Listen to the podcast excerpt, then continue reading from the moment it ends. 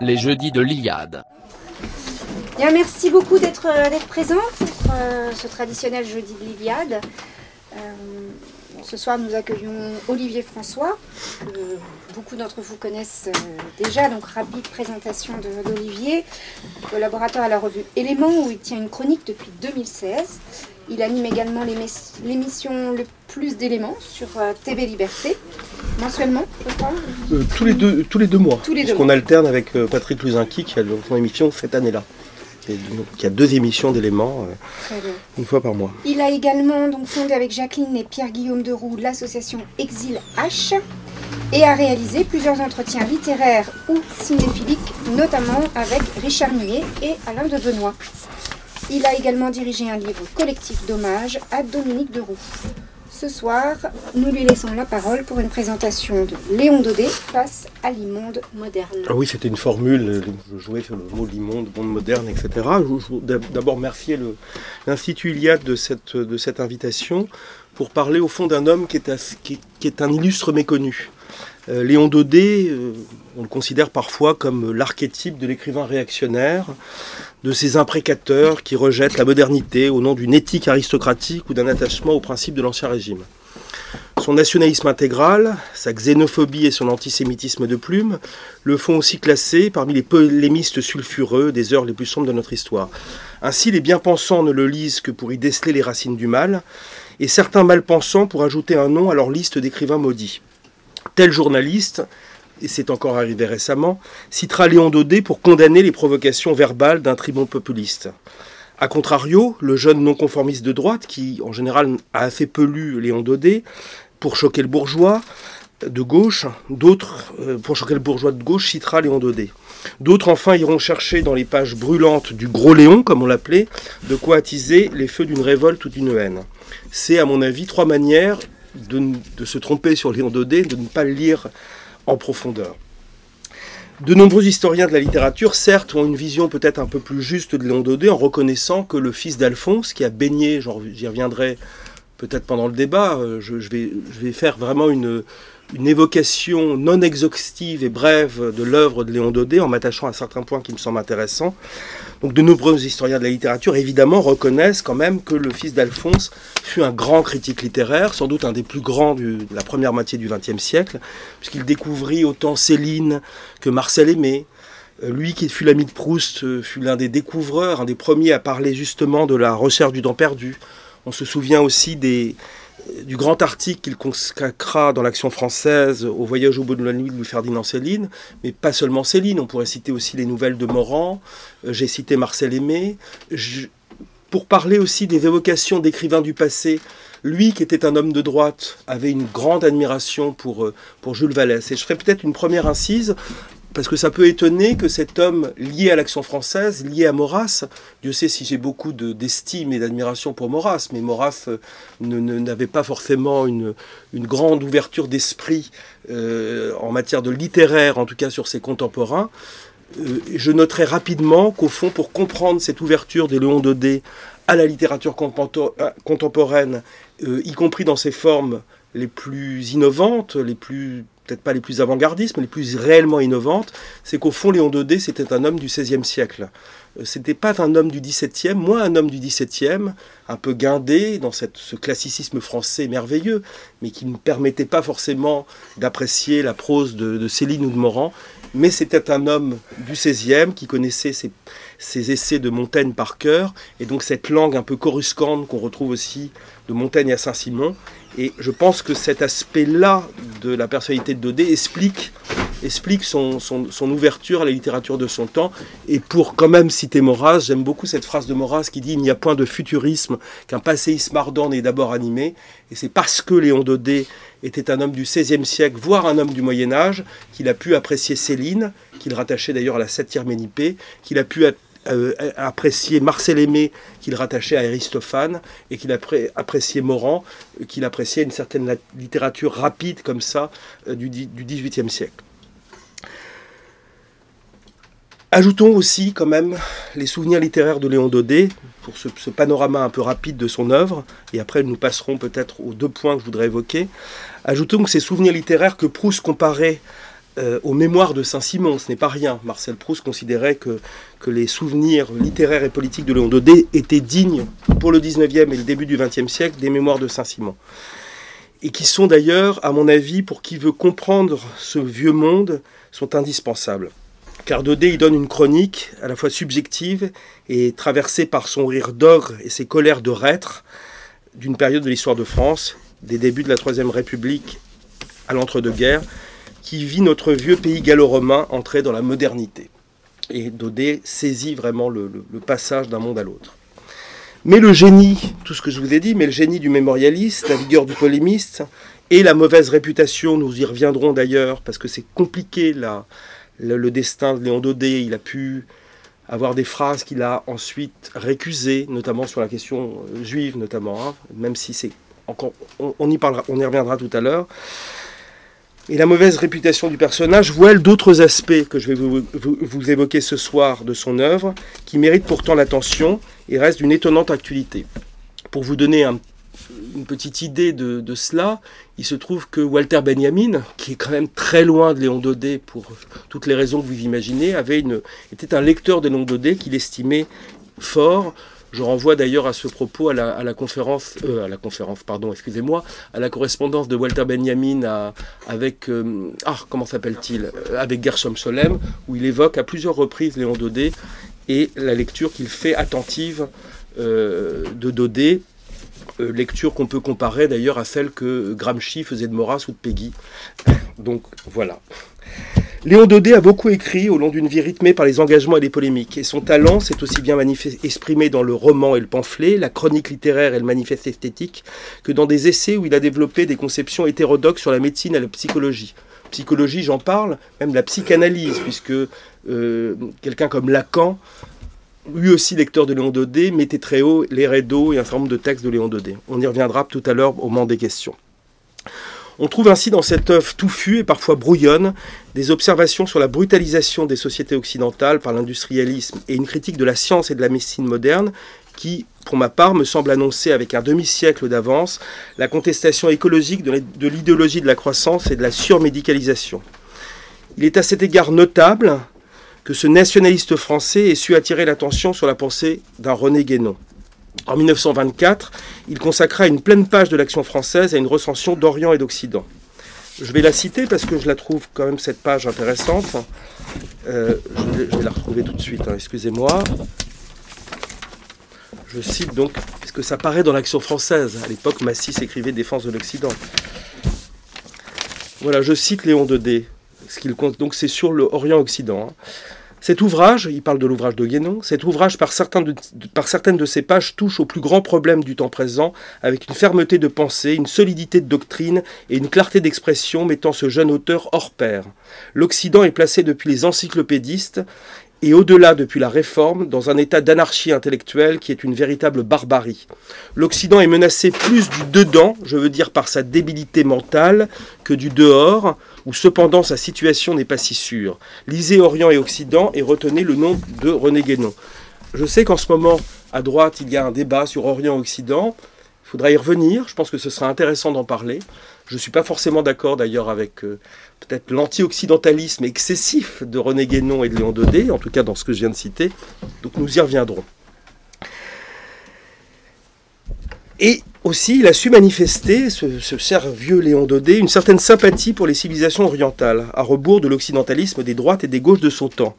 À une époque où Léon Blum, évoqué à la tribune de l'Assemblée nationale, c'était en 1923, le devoir des races supérieures d'aider les races inférieures, Daudet moqué dans le stupide 19e siècle, en 1922, un an avant, ces colonisateurs qui prétendent apporter le progrès à des populations raffinées, comme celle de l'Indochine, par exemple, où les usages de politesse sont infiniment supérieurs à ceux de l'Occident, où tant de très vieilles civilisations sont superposées et fondues à la façon des strates de lacs polis.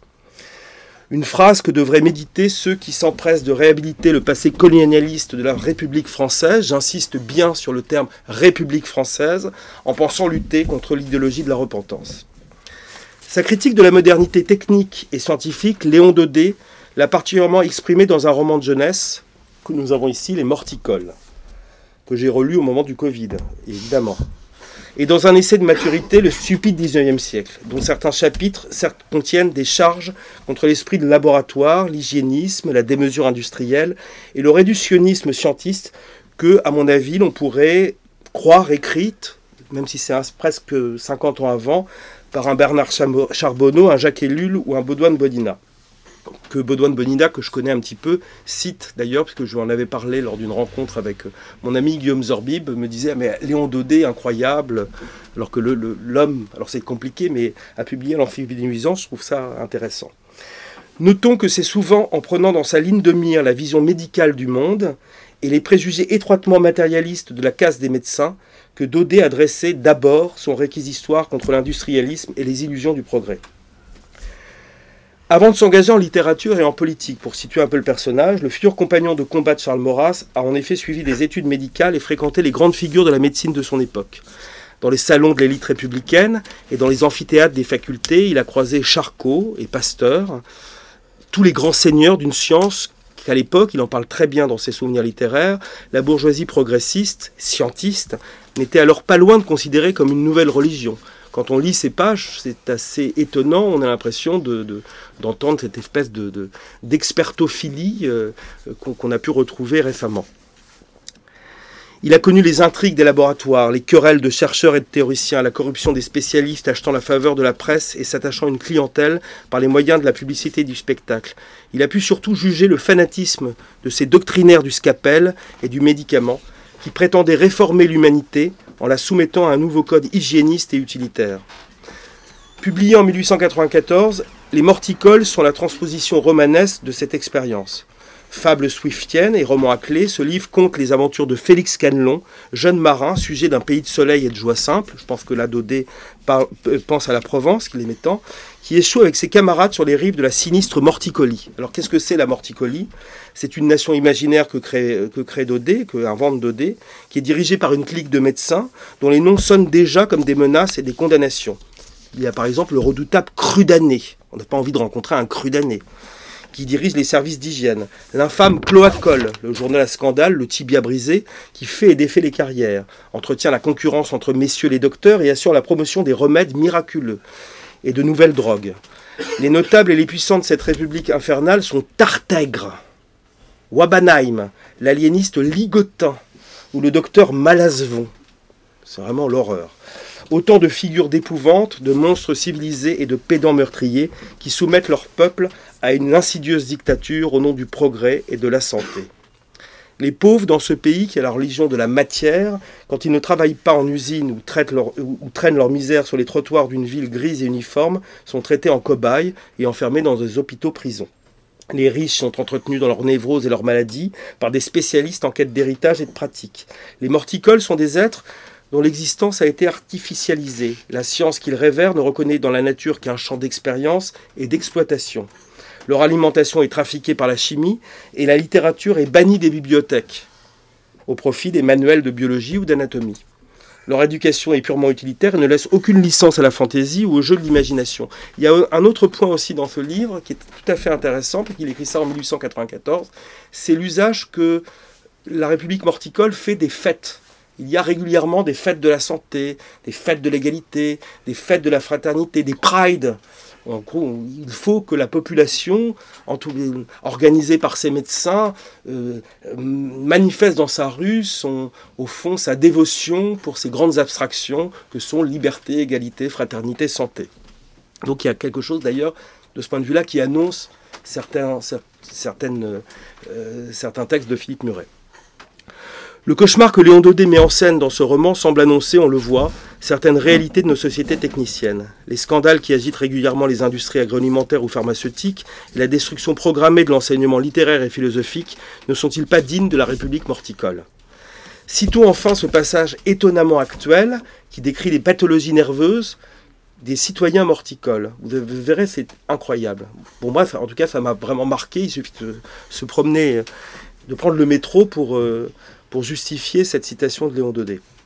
L'extraordinaire pression sentimentale et sociale à laquelle sont soumis les morticoles a développé chez eux au plus haut point les désordres du système nerveux, une perpétuelle inquiétude, le moindre bobo exagéré traité par une dizaine de médecins contradictoires, une activité industrielle incessante, un frénétique désir de rapidité que manifeste et multiplie la vapeur électricité à outrance, l'affaissement des âmes par l'analyse, la persuasion du fatalisme, la crainte de l'hérédité, la terreur de la mort, la certitude de l'omnipotence de la, de la matière, la soif à tout prix des richesses, la nature heurtée et violentée par la science qui se venge en empestant les sources, l'air, la mer, en donnant aux animaux des maladies hideuses qui viennent de l'homme et retournent à l'homme, telles sont les causes générales de ce dérangement. Léon Daudet, cette longue citation l'illustre à mon avis, a mis en garde dès la fin du XIXe siècle, 1894 je le répète, contre les conséquences morales, psychologiques et matérielles d'un accroissement désordonné, et sans limite du pouvoir de l'homme sur la nature. Il a ainsi souligné les effets dangereux d'une science qui s'émanciperait radicalement du sens commun, et à mon avis d'ailleurs c'est assez proche de, certains articles de George Orwell 40 ans plus tard, pour devenir une pure théorie, je parle de la science, sacrifiant l'humanité concrète aux abstractions ou au seul développement des forces productives. En 1894, date de l'apparition des morticoles, particulièrement dans la France de la Troisième République, le Parti du Progrès dominait largement la vie intellectuelle et politique. Les bourgeoisies de gauche et de droite louaient les bienfaits de l'industrialisation et s'enorgueillissaient des conquêtes du génie scientifique. Le savant était alors érigé comme modèle d'une humanité définitivement libérée des chaînes d'un passé d'obscurantisme et d'esclavage. Les apôtres de l'humanitarisme progressiste annonçaient pour le XXe siècle une ère de prospérité, de paix et de fraternité universelle. Ce fut, il faut bien le reconnaître, le partisan du trône et de l'autel qui eut raison contre les illusions de son époque, me semble-t-il. Les réactionnaires qui n'attendent souvent rien de leur temps et cultivent, peut-être d'ailleurs que on doit les soumettre aussi à la critique, et cultivent un pessimisme méprisant, ont parfois une lucidité qui manque au béat de toutes les innovations. Évoquons, pour ne pas conclure complètement ce bref panorama de la confrontation de Léon Daudet avec la modernité, le stupide XIXe siècle, un essai paru en 1922, qui me semble avoir gardé une certaine actualité. Dans ce pamphlet, notre polémiste revient sur des thèmes qu'il a déjà abordés dans son roman de jeunesse, je parle des morticoles. Il flétrit toujours le matérialisme grossier des ignorants diplômés de l'hôpital et de l'université et fustige aussi violemment ces idéologues qui rêvent d'allonger le peuple, les peuples sur le lit de Procus de leur théorie. Mais l'expérience du premier conflit mondial donne à ce livre d'un entrepreneur en démolition politique et intellectuelle une couleur plus sombre. Si l'homme de l'action française, dont je ne veux pas faire un, saint encore une fois, ni un homme euh, qu'on devrait épargner, si donc l'homme de l'action française fut au long de la Grande Guerre civile européenne de 14-18, le représentant d'un nationalisme chauvin, il faut bien l'admettre. Il a écrit des choses absolument abjectes, allant jusqu'à exiger dans ses articles que l'on fusille tous les pacifistes, allant jusqu'à dénoncer un certain nombre de ces pacifistes. Il eut très vite, et donc quatre ans après la fin du conflit, une conscience nette de la transformation de la guerre par l'apparition de nouvelles armes et la mécanisation de l'armée. Et ça, ça a beaucoup marqué quelqu'un comme Walter Benjamin. Il exprime désormais plus précisément que par le passé sa crainte d'un retournement de la machine contre l'homme. Aussi, les pages que lui inspire le développement de l'aviation, par exemple, dans l'immédiate après-guerre, résonnent comme des avertissements. Et je vais faire écouter encore la voix de Daudet. La guerre a prouvé que les avions avaient un pouvoir de destruction sans précédent et duquel on pouvait attendre dans un avenir rapproché l'écrasement de cités entières.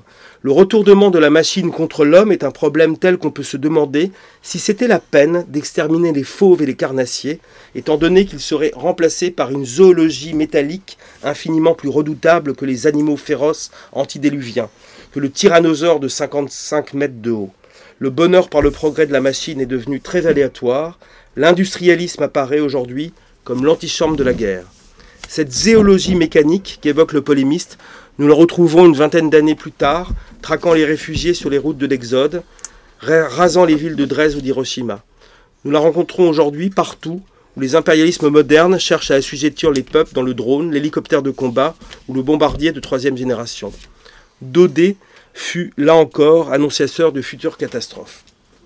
Plusieurs éditeurs récents, plutôt classés à gauche, ont récemment publié des introductions ou des anthologies consacrées aux précurseurs de l'écologie et de la décroissance. Le, Gros Léon, me semble-t-il, mériterait assurément d'être classé parmi eux.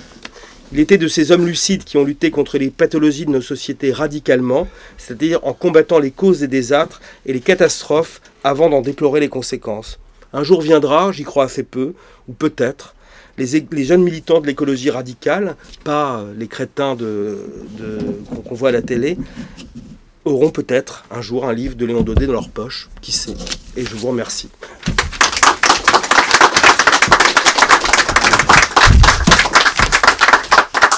Voilà cette petite introduction aussi évidemment pour but de, provoquer vos réactions parce que c'est un panorama rapide et un peu panoramique. Donc, euh, enfin, un panorama, c'est forcément panoramique. Donc, si vous avez des questions, des remarques, des précisions à me, demander, je suis à votre disposition. Quels sont les, romans que vous conseillerez Alors, vous savez, il a écrit, Léon Daudet, il a écrit 60 romans, je crois plus d'une centaine de romans, c'était un véritable polygraphe évidemment les morticoles, peut-être le Lys sanglant, qui est un, très beau roman contre-révolutionnaire qui se passe entre 1789 et 93, le Napu, qui est l'histoire d'une épidémie que j'ai lu il y a pas longtemps, enfin il y a longtemps, donc je l'ai plus vraiment en tête. Évidemment ses souvenirs, mais ce n'est pas le roman, mais ses souvenirs qui font quand même presque, dans la collection bouquins écrits petits, ça fait presque 1400 pages, donc euh, on peut vraiment goûter la, la voix de la voix de Dodé. Après, il y a des romans euh, il y a des romans qui sont, à mon avis, plus de commandes, l'entremetteur, des choses comme ça, on peut peut-être s'en passer. Le voyage de Shakespeare, évidemment. Enfin, je ne l'ai plus vraiment en tête, mais le voyage de Shakespeare, qui est, un de ses premiers romans, qu'il écrit après Les Morticoles, je crois, 1898, euh, où il imagine une sorte d'odyssée shakespearienne. Lui qui était d'ailleurs, je disais qu'il était un homme de 16e, euh, du 16e, alors Shakespeare est du 16e d'ailleurs, oui. Je, mais les grands maîtres de Léon Daudet en matière littéraire qui reviennent souvent, c'est Shakespeare, Rabelais, Montaigne. Et un peu Saint-Simon, et évidemment les Grecs, avec d'ailleurs une préférence pour Aristophane davantage que pour Sophocle, ce qui n'est pas étonnant d'ailleurs de, de Daudet. Et pourquoi cet intérêt pour euh, Léon Daudet? Comment c'est venu? Euh, Simplement parce que j'étais d'abord, avant d'être dodétien, je ne sais pas si je suis dodétien, mais simplement parce que j'avais lu l'article qu'il avait consacré au voyage au bout de la nuit. Quand on découvre Céline à 20 ans, ça marque. Puis bon, par divers biais, je suis arrivé à Léon Daudet et il se trouve aussi que j'ai quand même quelques incointances avec la traduction d'Action française. voilà. Oui, je voudrais parler de de l'influence que j'ai entendu, mais vous devez savoir mieux que moi si c'est vrai ou pas, qu'à une époque, euh, Brassillac a failli avoir le prix Goncourt euh, pour les sept couleurs, mmh. et j'ai entendu dire que lui et un de ses amis avaient œuvré pour que ça soit quelqu'un d'autre. Euh. alors, est-ce que c'est vrai Alors, je ne suis pas au courant de, cette histoire. Je pense que Brasillac n'était pas forcément. J'ai beaucoup d'admiration, notamment pour les, les mémoires de, de Brasillac, qui sont un texte évidemment important. Puis, puis Brasillac est un grand critique littéraire. Il suffit de, revoir les, les, quatre jeudis, je crois, enfin, le, recueil de textes littéraires, de, critiques littéraires de, de, Je pense qu'à mon avis, les, en plus, quand on imagine, il faut penser qu'il écrit ça quand il a, quand il a 22, 23 ans. Les textes qu'il consacre à, Claudel, à Jean Giraudoux. Euh, son introduction à la, enfin, pas son Racine, ça c'est Molnier, mais son introduction à la poésie, la poésie française, les textes qu'il a écrits pour Corneille grand écrivain évidemment Brasillac, mais je ne suis pas persuadé que l'œuvre romanesque de, de, de, Brasillac est beaucoup plus à Dodé. Et Dodé, je ne l'ai pas cité. Euh, oui, mais justement. oui, oui, je pense que. Et de toute façon, Dodé. J'ai dire qu'il avait, il avait. Oui, mais ça m'étonne pas. Des, ça J'ai entendu dire que la plupart des gens, euh, a priori, il était pas loin de pas avoir pris Vous savez, il y a une phrase, ouais, il y a une phrase de Léon Dodé quand il, euh, quand il milite pour euh, pour que Céline euh, ait le prix concours. C'est pas Céline qui a le prix concours en 1932. Évidemment, roman à l'époque considéré comme roman de gauche. Il ne faut pas oublier que Céline, à l'époque, Voyage au bout de la nuit, roman pacifiste, antimilitariste. Il y a un ensemble d'amis politiques de Léon Daudet qui disent Mais comment tu peux défendre euh, cet horrible euh, anarchiste qui attaque l'armée, la nation, etc. Et Daudet a cette phrase Quand il s'agit de littérature, la patrie, je l'emmerde. Donc je pense que en matière littéraire, euh, ça ne veut pas dire qu'il n'était pas patriote, hein, euh, mais en matière littéraire, bah, c'était là, ses goûts qui, passaient avant des positions politiques. Il n'aurait jamais, je pense, même si d'ailleurs c'est pas une œuvre complètement inintéressante, mais enfin bon, il y, a quand même, euh, c'est pas l'essentiel. Je pense qu'il n'aurait jamais défendu un Henri Bordeaux, par exemple. Henri Bordeaux, qui est une sorte de sous-barès, un peu cateau, gentil, mais bon, voilà. Donc, disais tout à l'heure qu'il était passé la République à la hum, monarchie. Alors ça, oui, j'aurais dû peut-être évoquer davantage un peu sa biographie. c'est vrai que Léon Daudet est un homme qui, qui naît dans le milieu républicain, qui, qui naît dans le milieu... Enfin, il est le fils d'Alphonse Daudet. Euh, quand il a euh, 12 ans, euh, il est reçu euh, avec son père chez Victor Hugo. Euh, à la maison passe euh, autant Zola que d'ailleurs aussi Barbé d'Aurevilly. Dans les souvenirs littéraires, il y a des, des portraits de Barbé. Mais enfin, tout le monde littéraire et tout le monde officiel de son époque, il l'a connu dès, qu'il a 8 ans. Il a, d'ailleurs, son père le, met à table. Il a 8 ans, il dîne avec, euh, les, grandes, grands politiques de son temps. Donc Clémenceau, il l'a vu à la maison. Pour lui, Clémenceau, c'est comme ça. Euh, Jules Ferry, enfin, il connaît tout le monde. Euh, et après, je pense que, alors, il y a quand même l'affaire Dreyfus, où il va prendre des engagements très radicaux, qui va renier par la suite. Mais alors, c'est très bizarre, Léon Daudet. Non, on peut parler, par exemple, de la question de l'antisémitisme. Daudet a des positions d'un antisémitisme absolument délirant au moment de l'affaire Dreyfus, d'un antisémitisme d'ailleurs, y compris racial. C'est-à-dire qu'il a des mots, euh, je pense qu'on aurait pu les trouver dans le Sturmer, sincèrement. Même si. Voilà, c'est comme ça. Mais à l'époque, il ne faut pas cacher les choses. Euh, J'ai certains amis d'Action française qui me font toujours le, jeu de dire Ah oui, mais l'antisémitisme de l'Action française, c'était un, antisémitisme d'État et pas un antisémitisme de peau. Il, suffit de reprendre les textes de Daudet à l'époque. C'est de la haine pure. Enfin, et, et- et avec tous les. Le côté biologisant, euh, l'ironie sur les gros nez, etc. Enfin, il n'y a pas d'ambiguïté là-dessus. Le paradoxe, c'est que Léon Daudet écrit dans Paris vaincu, euh, Paris vaincu, Paris vécu, qui est un texte, il écrit dans en 1923 ou 26, je ne sais plus. On n'est pas à trois ans près, où il revient sur sa jeunesse, pour évoquer le Paris de sa jeunesse, et il explique qu'au fond, l'antisémitisme, c'est quelque chose qui est, qui- qui est du passé, qu'il a de toute façon euh, tout à fait renié tout ça, et que c'est plus du tout, euh, c'est plus du tout d'actualité. Sauf qu'il y retombe en 36, et qu'il va écrire contre Léon Blum euh, des textes aussi violents et virulents que Maurras à l'époque. Donc tout ça est très ambigu. Moi, je pense, notre ami Christophe Lafosse est là, que, euh, et j'en ai parlé d'ailleurs avec Pierre-André Taguieff, avec qui on a fait un entretien, on a, fait un entretien dans Éléments dans le dernier numéro, et Taguieff me, dit, me disait une chose assez juste, c'est qu'il dit, au fond, c'est très compliqué de parler de l'antisémitisme français chez certains écrivains, parce qu'on on ne sait pas sur quel pied danser, en quelque sorte. On a parfois l'impression que ces gens-là vont écrire des papiers antisémites, au fond, pour faire des, de, belles, de belles pages de polémique, parce que c'est facile. Parce qu'il y a la caricature, il y a les préjugés de l'époque, donc on va écrire son article, on va parler du nez, euh, la caricature du juif, machin, etc. Ah. Voilà, c'est ça. Donc il y a une sorte de pornographie, en quelque sorte, euh, qui, au- auquel il cède. Et son passage à la monarchie. Et son passage à la monarchie, la rencontre avec Maurras, peut-être un peu avec Barbet, mais d'abord elle est littéraire, mais je pense que c'est Maurras qui convertit tous ces gens à la monarchie. D'abord ces gens-là sont avant tout des nationalistes, et ensuite c'est Maurras, la rencontre avec Maurras. Euh, Merci euh, de vos références au morticole et euh, au stupide 19e siècle. Moi-même, je les avais utilisés dans mes travaux sur la critique de la modernité. Et ce qui frappe quand on étudie Daudet, c'est. euh, vous n'avez pas parlé de ce côté personnel. euh, Quelqu'un qui est à fleur de peau, Mm. et je pourrais donner des exemples, enfin je sais pas, j'aimerais confronter Mm. ces exemples.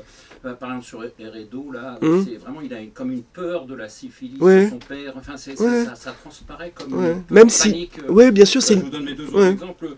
Sur Charcot, je crois qu'il y a une histoire de femme aussi avec le fils Charcot. Enfin, je, ça, je, Alors ça, ouais, il avait des Et mœurs... enfin, l'histoire du fils d'Audet, qui est quand même... euh, Qui est terrifiante, qui est terrifiante, terrible. Et vraiment, c'est un, un type dont on a l'impression qu'il il, il est toujours... Ça, une sensibilité à fleur de peau. Enfin, Ce qui explique d'ailleurs ses contradictions Oui, et ses retournements.